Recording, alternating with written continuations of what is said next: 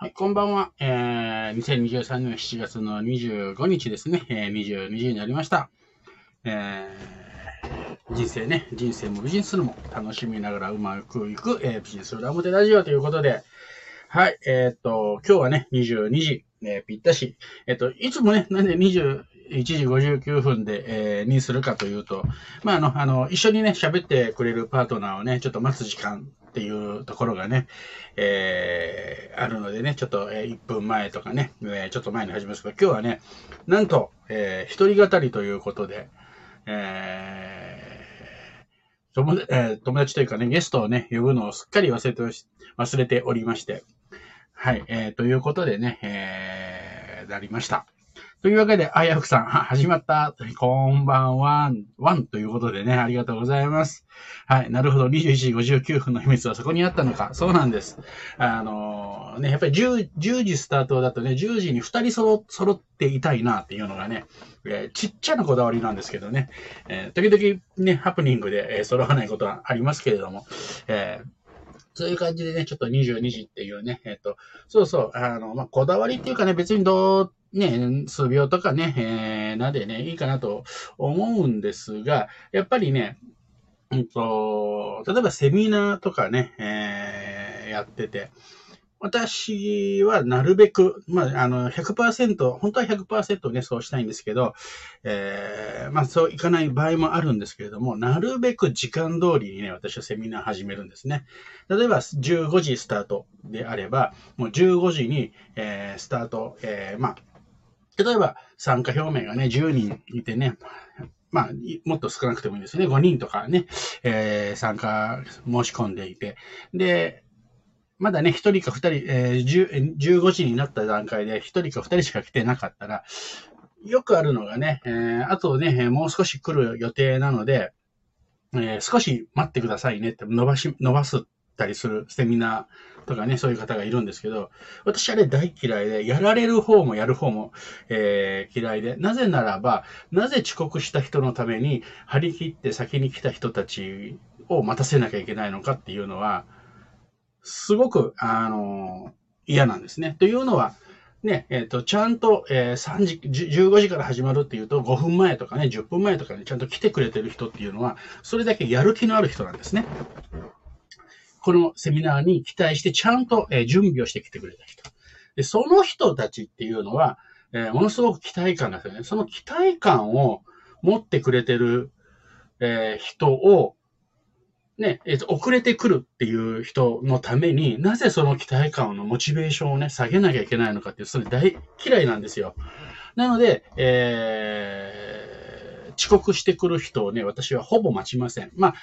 あの、私一人でね、仕切ってる場合には、もうそれでもう始めちゃうんですけど、まあそうもね、えー、ばっかりもいかないという場面もあるんですけど、なるべく時間通りにね、えー、始めるっていうのは私がね、そうです。だって私がね、あ、このセミナーやりたい、あ、楽しみだなと思って行ってね、もう絶対聞き逃さないようにって5分前に入ってね、えー、あと5分待ってくださいって言われるとね、もうげんなりしてもう帰ろうかなと思うんですね。なので、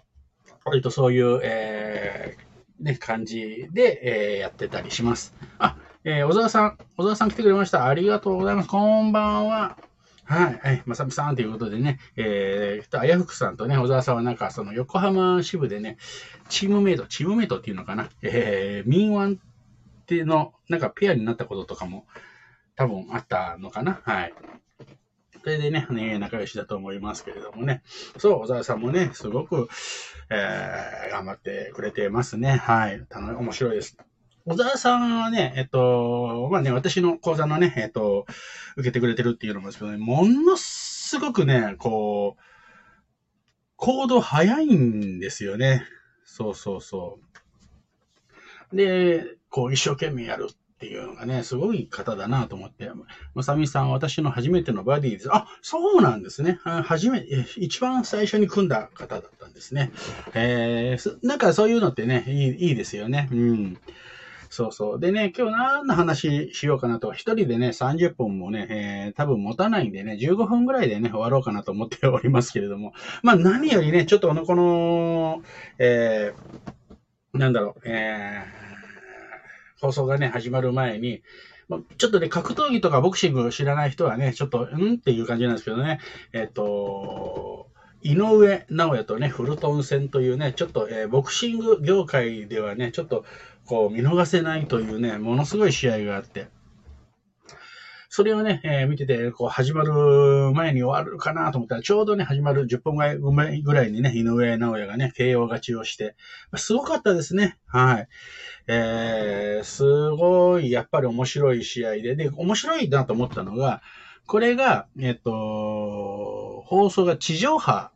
とかではね、テレビではね、実はやってないというね、あの、ドコモというね、ドコモがやってるその配信サイト、まあ、いろんなね、えっと、フルとか、えー、その辺よく詳しくはわからないですけどね、プライムビデオとか、今、あの、インターネットテレビっていうんですかね、そういうので、えー、いろんな、こう、配信をしてる、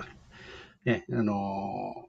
ところがあるんですけれどもね。うん、あの、なんだっけ。なんかいっぱいありますよね。それのうちのドコモがね、なんか主催やってる。そこがね、独身、えー、独占放送だったらしくてね。あ、これもすごいなと。NHK とかね、BS とか CS ではなくて、そういう NH、えー、の、なんて言うんだろう。インターネット、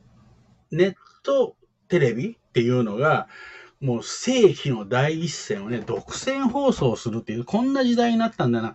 ていうのがね、すごく、うん、印象的でしたね。だから、あの、地上波、地上波がね、テレビがもうダメだ、ダメだってね、まあ、もちろんね、ダメだって言われても全然ね、テレビの影響力ってものすごくでかいんですけどもね、こういうイベントごとに関しては、もうやっぱりテレビよりもね、そういう、えー、ものがね、やってくるっていうのは、ちょっとね、えー、なんて言うんだろう。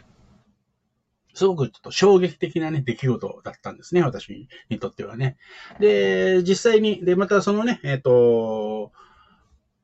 実際、その契約をしないとね、だからその、あと専用のアプリみたいなのを落とさないとね、見れないということだったんですけれども、なんとね、このドコモのね、普通だったら契約して月々990円かな、こう、えー、かかるんですけども、無料放送ということでね、結結局誰でも見れるみたいなね、形で、えー、放送されたのでね、えー、大きな、なんていうか問題は多分ないと思うんですけど、一時ね、テニスのね、えっ、ー、と、ウィンブルドンの決勝、錦織とかが、え、上がった時にね、えっ、ー、と、ワウワウが独占しててね、えー、要は契約しないと、どこでも見れないみたいなね、そんなのがあってね、すごいなんか批判っていうかね、これ批判するのもおかしいんですけどね、まあ気持ちはわかるんですね。で、テレビでなんでやらないんだみたいなね、えー、っていうね、批判があったりとかしてるけど、今回の場合はね、もちろん契約っていうか、え、アカウント、アカウント取らなくてもね、多分見れたと思うんですね。だから、えー、ドコモさんのね、でもこれでだいぶ、えー、契約者数がね、増えたんじゃないでしょうかね。えー、すごいですね。うん。だからそれでね、ちょっと見てて面白かった。面白もうすごいね、やっぱちょっと、え、後半戦ね、見てて、えー、あ、やばいかなと思った瞬間もあったんだけど、その、思っったラウンドで KO 勝ちするというね、やっぱりもうモンスター、あの、もうものすごい、もう過去にもね、ないぐらいのすごいチャンピオン、井上、えー、直也がすごいなっていうね、えー、ことだったんですけれどもね。まあ、格闘技系はね、私結構好きでね、えー、プロレスから始まってね、えー、いろんな、えー、総合格闘技とかね、えー、K1 とかもね、ずっと見てきましたけれども、ボクシングも結構好きでね、えー、見たりしてます。スポーツ系はね、結構好きなんでね。はい。えー、でね、今日、うんと、どんな話しようかなと思ったね、えっと、最近ね、ちょっと3日、ま、まだ最、えー、なんだろう。こうね、やってますっていうのも恥ずかしいぐらいなんですけどね。実は3日前からですね、ブログっていうのを書き始めまして。で、今日ね、えー、で、まあ、えっと、産業ブログというね、えっと、産業だけを書くというブログをね、ちょっと、えー、始めました。で、始めましたってこんな偉そうに言うほどではなくてね。で、あの、まあ、始めて。で、目指してね、まず3日坊主っていうことでね、えー、今日は無事ね、3日目の投稿を終えたんでね、よようやく3日坊主を名乗れるというね、えー、ちょっと安心して明日からゆっくり休めるなと思っているんですけれどもね。はい。で、それをね、えー、ちょっとやってたら、まあ、あの、どっちかというとね、こう、ハマりやすいタイプなんでね、ブログを、あ、やった、3日やったとかってやってたらね、今日は、えっ、と、先週ですね、えっ、と、あ、あ、リンゴマさん来てくれてましたね。ありがとうございます。あの、あ、シタラマンだ。そうそうそう。私も間違えました。はい。シタラマンとね、えー、最後の放送の時にね、ケイラさん来週出てね、とかってね、えー、あるケイラさんというね、えー、共通のね、えー、方がいて、えー、頼んだら、なんとあの、振られまして、振られましてっていうかね、ちょっと、えー、25日はね、夜ちょっと予定があるんでダメですって言われてた。それをですっかり忘れてましてね、あの、なんだろう、えー、今日を迎えたというね。で、もうそ、の後はね、ブログのことで頭いっぱいだったんでね。はい。今日ちょっとね、えー、その辺のことをね、少しお話ししてもいいかなと思ってますけれど、はい、えっ、ー、と、ちょっとね、せっかく、えー、コメントいただいてるんでね、そう、まさみさんがいてくれたから横浜支部続けれました。あの、なんかそういうのありますよね。うん。あのー、なんかね、初めての、組むとかね、やっぱりドキドキするし、ね、うん、あの、おた、まあ、これはお互いだと思うんですよね。あの、小沢さん自身もね、あの、どういうものかわからないままね、ドキドキしてたと思います。はい。今日は褒められると照れます。照れてください。はい。本心です。どこもすごいということでね、あの、その放送ですね。あ、シタラマンですね。那須川天心の試合も、アマプラのみで何や、何やねんと思いました。そうなんですよね。最近多いですよね、本当にね。えー、アマゾンプライムは私一応会員なので、それはね、えっと、あれ、でもそれ有料だったのか、ちょっとあまり、このナスカテンシンとね、えっ、ー、と、タケルだったかなの試合はちょっと見てないんですけどもね。はい。あやふさん、産業ブログ。あれ面白い。そう。あのー、そう、このね、ちょっとね、えー、ことをちょっと話したいなと思って。あ、リンゴマンダーっていうね、あ、シタラマンダーって、そうですね。休むの？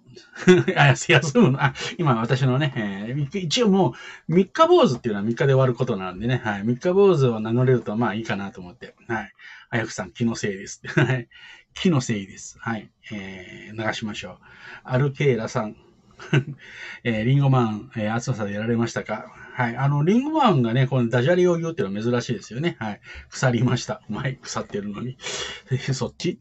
暑さで腐ったってことですね。はい、リンゴが。でも、ここではね、下ラマンなのでね。はい。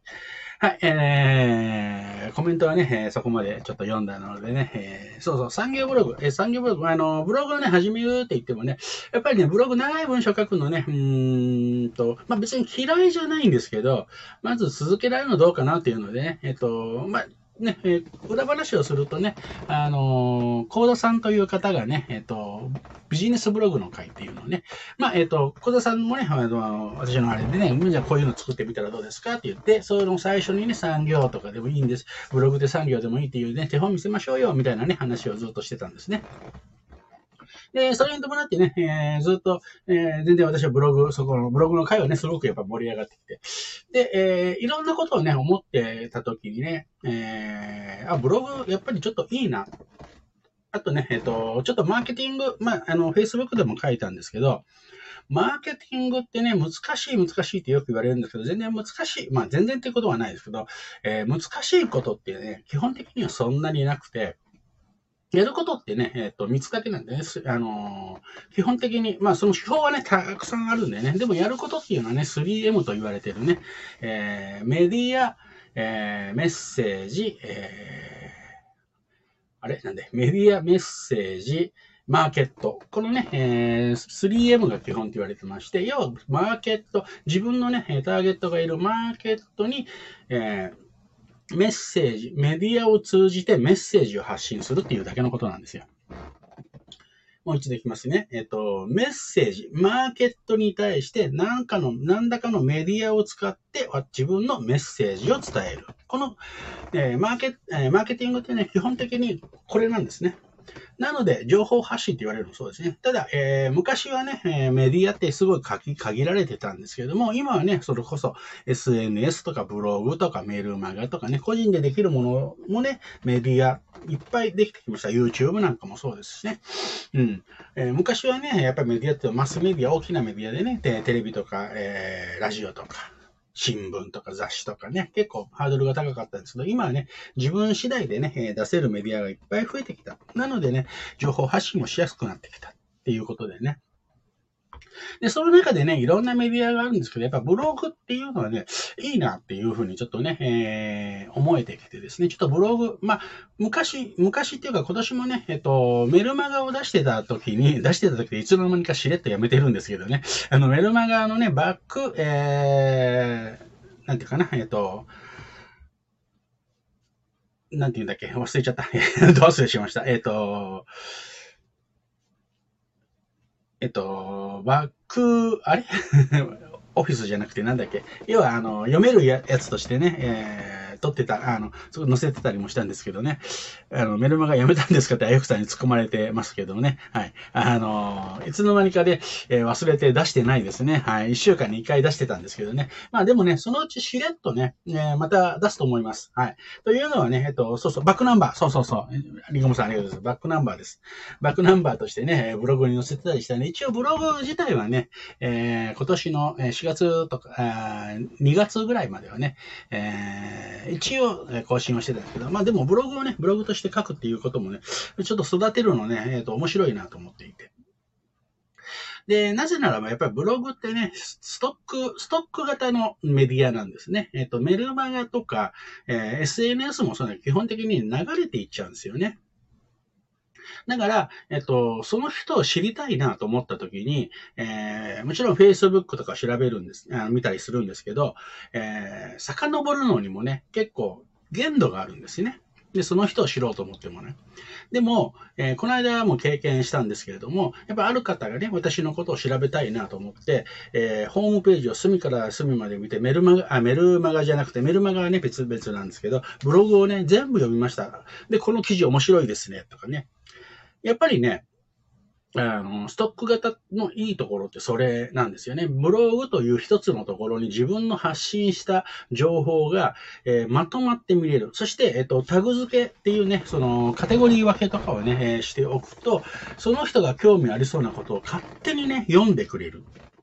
これね、すごくね、えー、やっぱり便利だし、今この世の中時代でね、えー、誰かのことを知りたいなと思った時に、ホームページで必ず検索するんですよね。その時に、もちろんフェ、あの Facebook だとか YouTube だとかってあるんですけども、ブログという媒体はすごく、えー、調べてもらいやすい媒体であるし、自分の情報の発信の場としては、えっと、腐らないっていうのがね、すごくいいなと思って、ブログを、えー、やり始めました。で、えー、産業ブログにしたのもね、えっと、実はね、えっと、手を抜くっていうわけじゃなくて、これやってみるとわかるんですけど、実は産業にまとめることの方が難しいんですね。産業で、えー、だからこれやってるとね、すごく、えー、もう面白くてね、いっぱい書きたくなるんですね。でも、これ、それをあえて産業以内にね、収めるって、結構、あの、面白い、えー、技術。俳句の世界ですよね。うん。えー、でも、その、ただの産業ではなくて、奥深い自分の本当のメッセージをね、えー、見せたいとかね。で、それをね、分かってくれる人もいれば、全く気づかないで、えー、いる人。例えばね、えっ、ー、と、1日目のね、産業ブログっていうのはね、えっ、ー、と、Facebook あるあるっていうのでね、えー、渾身の記事、えー、ちょっとね、えっ、ー、と、一言一句はね、えー、ま、違うかもしれないですけどね、渾身の投稿よりもどうでもいいと、えー、記事の方がいいねがもらえる。えー、さて今日、えー、お客さんがね、何を考えてるのか、えー、もう一回考えようみたいなね、この産業だったんですね。で、これ、普通によると、ああ、そうだね、あるあるだねって終わる人もいれば、めっちゃマーケティングの真髄だよねっていう風に気がついてくれる人もいるわけですね。だこういうね、ちょっと全問答的なね、えー、形になるのでね、すごく面白いな。あの、二日目がね、子供のね、えー、パパトーマス探して、って言って、えー、一緒に探してって言って、で、探し始めるとね、自分は勝手に違う遊びを始めてると。子供って人を使う天才って。ね、これ、えー、普通の親子のあるあるのね、えー、って言えばそれで終わるんですけど、これもマーケティングの、えー、マーケティングっていうよりもマネジメントのね、えー、ものすごく奥深い、えー、意味を込めてるわけですね、私。で、これは気づいても気づかなくても全然 OK なんですね。で、気づく人は、えー、面白いな、にやりとしてくれればいいなっていうね。はい。えー、いうことなんですね。で、さっきね、三日坊主でいいんですよって言ってたのがね、えー、まさしくそのブログの特徴で、私は三日坊主でいいと思ってるんですね。で、三日やったらちょっと休んでまた三日坊主やればいいんですよ。で、それって、例えばメルマガとかね、えー、YouTube とかね、そのプッシュ型と言われるね、えー、配信であると、あなんか出たり出たなかったり休んだり、すごいなんか、えー、どうなんだろうみたいなね、え感じになったりするんですが、えー、ブログのいいところは、ストック型なので、それでも3つずつ、3つ記事は溜まるわけですね。3日坊主でも。で、またちょっと休んで3日やっても溜まっていく。だから溜まっていくんで減らないんですね。うん。だからね、やっぱりブログ結構見直してね、えー、いいメディアだなと思ってね、えー、すごく、えー、もう一回やり直そうか、やってみようと思ってね。で、あのー、その溜まっていくっていう。でね、そういうのやってるとね、これ最近あんまり聞かないんですけどね。昔はね、え、そんなことやって意味あるんですかとかね、結構そういう人結構いたんですね。それ何の意味があるんですかとかね。あのー、で、こういうことをじゃあやってみればってね、えー、提案したとしても、それ何の意味があるんですか？え、意味、それって意味あるんですか？みたいなね。なので、この産業ブロックとかでもね、意味あるんですか？とかね、思う方がいらっしゃるかもしれないんですけどね。えっと、その時はね、私は顔ではね、ニコニしながら、うん、そうですね、と言いながら、心の中でね、意味があるかないか、意味をつけるかどうかって、てめえしないだんだよってね、え、心の中で、え、つぶやきながら顔では笑ってるとね。はい。はい、はい、あのー、いいですね。はい、あのー、まあ、ちょっとね、このしばらくの、えー、このコメントはね、飛ばして、あやふさんね、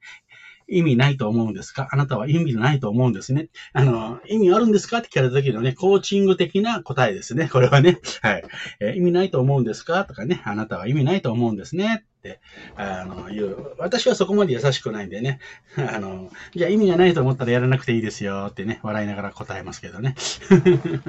はい。で、心の中でね、これを意味に、意味のあるものにするのはあなた次第なんだよと。何でもね、意味があるからやるんではなくて、えー、やったものにね、意味をつけるのは自分。それがビジネスの一番面白いところなんだよって心の中で思いながらね、こういう質問する人はね、えー、はいはいって思いながら、えー私はそこまで優しくないんでね。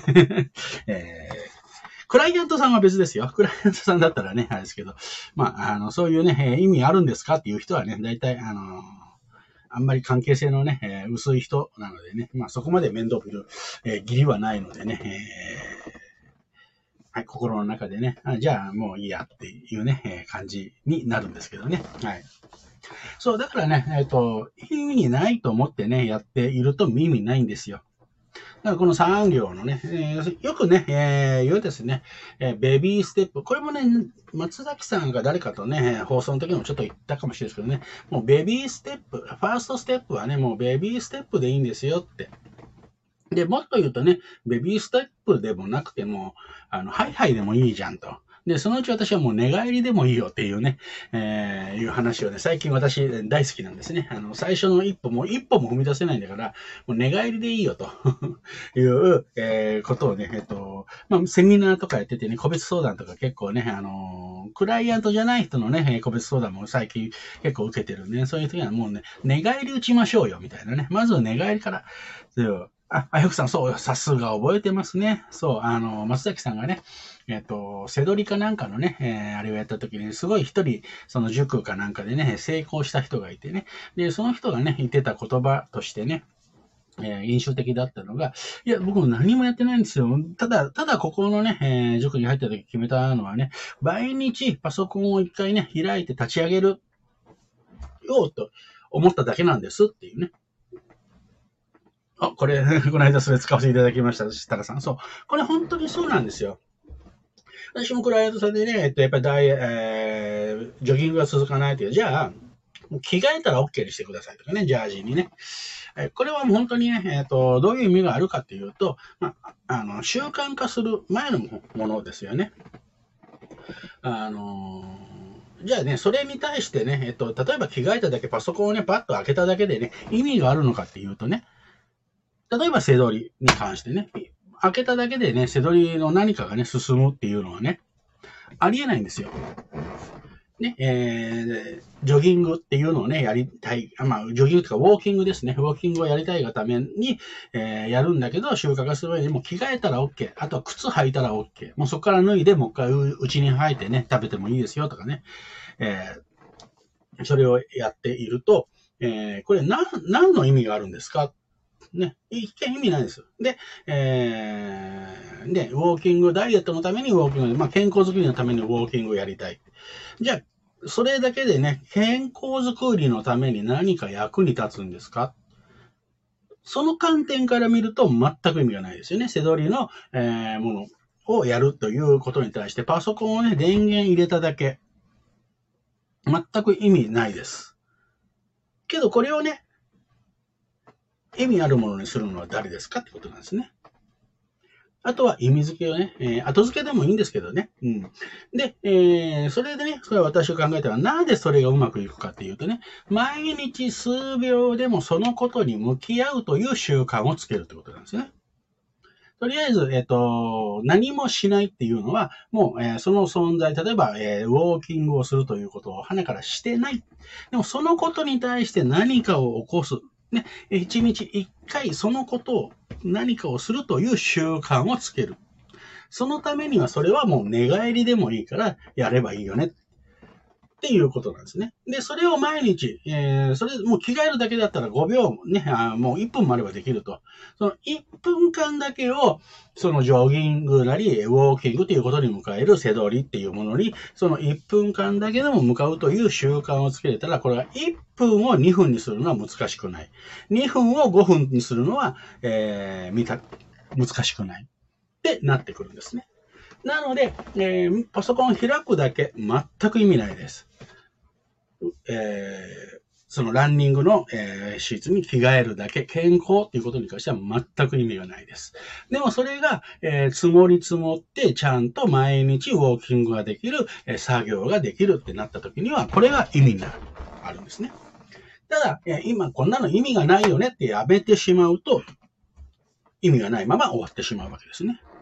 こんなの、あ、こんなの全然進まないじゃん、意味ないじゃん。ね。意味をつけるのは自分なんですね。それをやってるうちに、あ、じゃあ1分を2分にしてみよう。2分を5分にしてみよう。5分を10分にしてみよう。あ、10分毎日できるんだったら30分できるじゃん。1時間できるじゃん。ほら、意味が出てきました。意味がないと思ってやってると意味は一生生まれません。これにいかに、えーと意味をつけるかっていうことなんですね。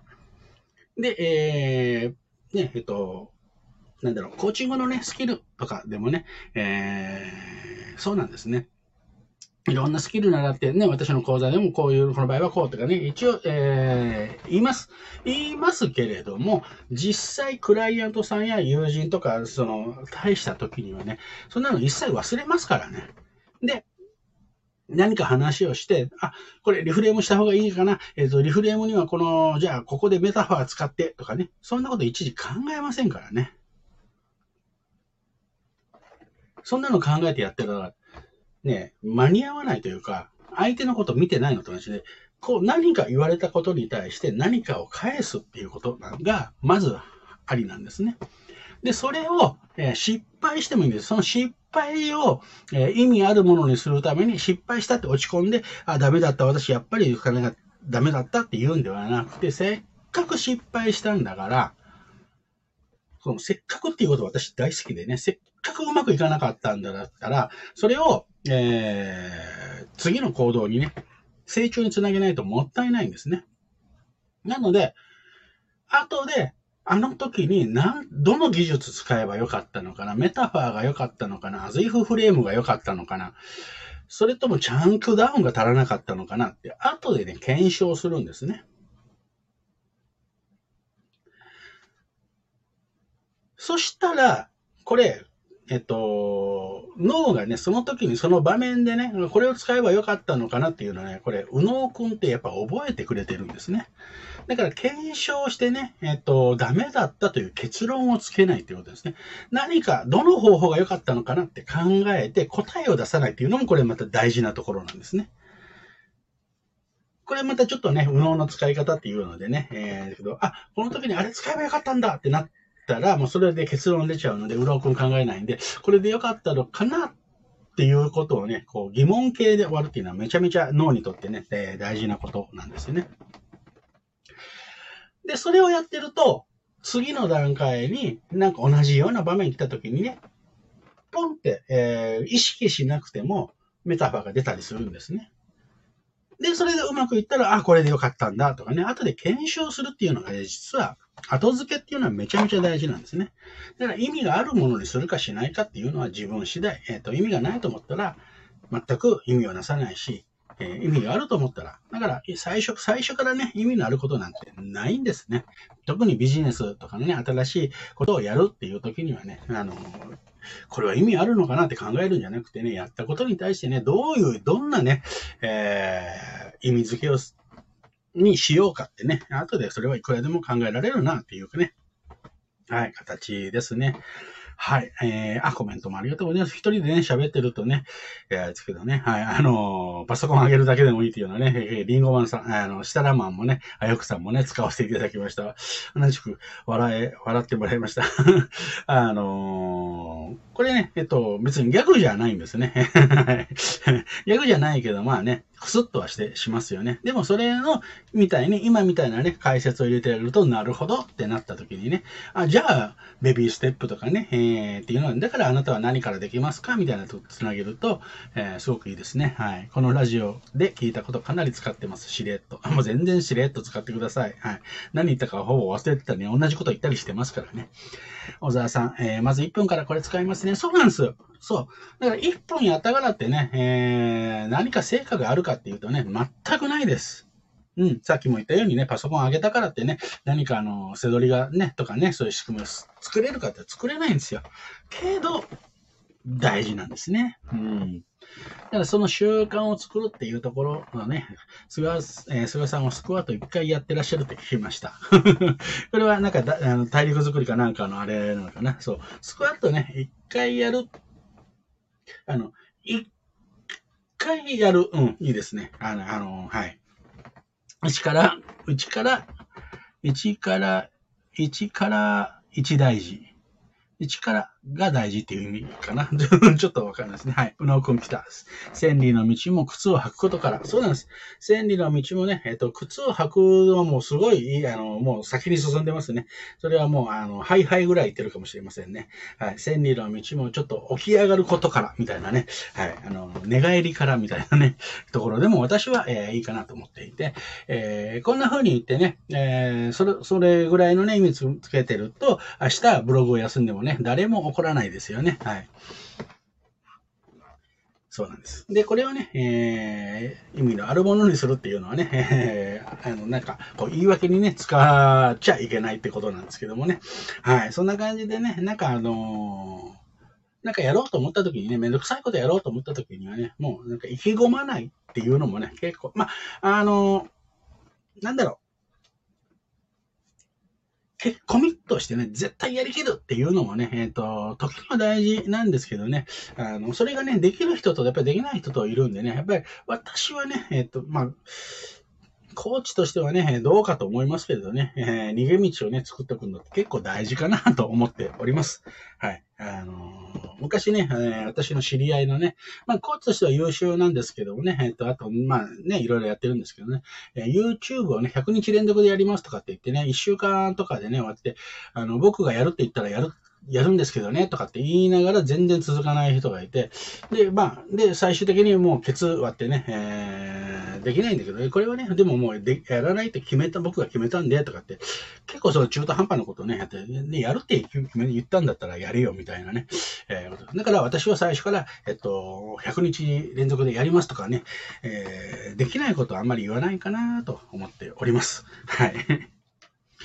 えー、あやふさん、は、そこに繋がった。これあの、3日で、3日坊主でやめていいってやつですね。はい。あやふさん、意気込みすぎるときはね、大体途中で失速します。そうなんです。あのー、モチベーション、これもね、ちょっとまたこれ話するとね、長くなってるんですけどね、モチベーションが高いときにね、あのー、言ったらダメ、あの、夜中にね、ラブレター書くなっていうのとね、全く同じなんですけどね、こうなんかね、こう、自分の気持ちで盛り上がって、モチベーションでね、こう、行っちゃうとね、やっぱこ、あのー後悔しますよね。モチベーションって必ず下がるんで。うん。だったらね、えっと、私はよく言うのはね、マネジメントとかでもね、あの、そうなんですけど、ね、えー、モチベーション、部下のモチベーションを上げるっていうのはね、大嫌いでね、だって上がったら下がるでしょってね。そしたら下がった時にね、クオリティ下がるんだったら、それはムラのある仕事ですよね。っていうね。だから部下の、部下のモチベーションをを上げるなっていうね、話をよく、えー、しておりました。はい。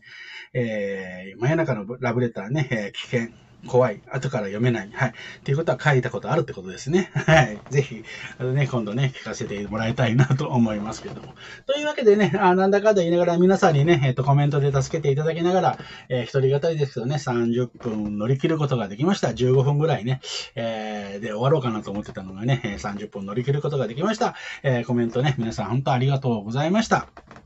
というわけでね、はい、えー、今日はこんな感じでね、終わりたいと思います。はい、えー、井上内野めちゃめちゃ強かったですね。はい。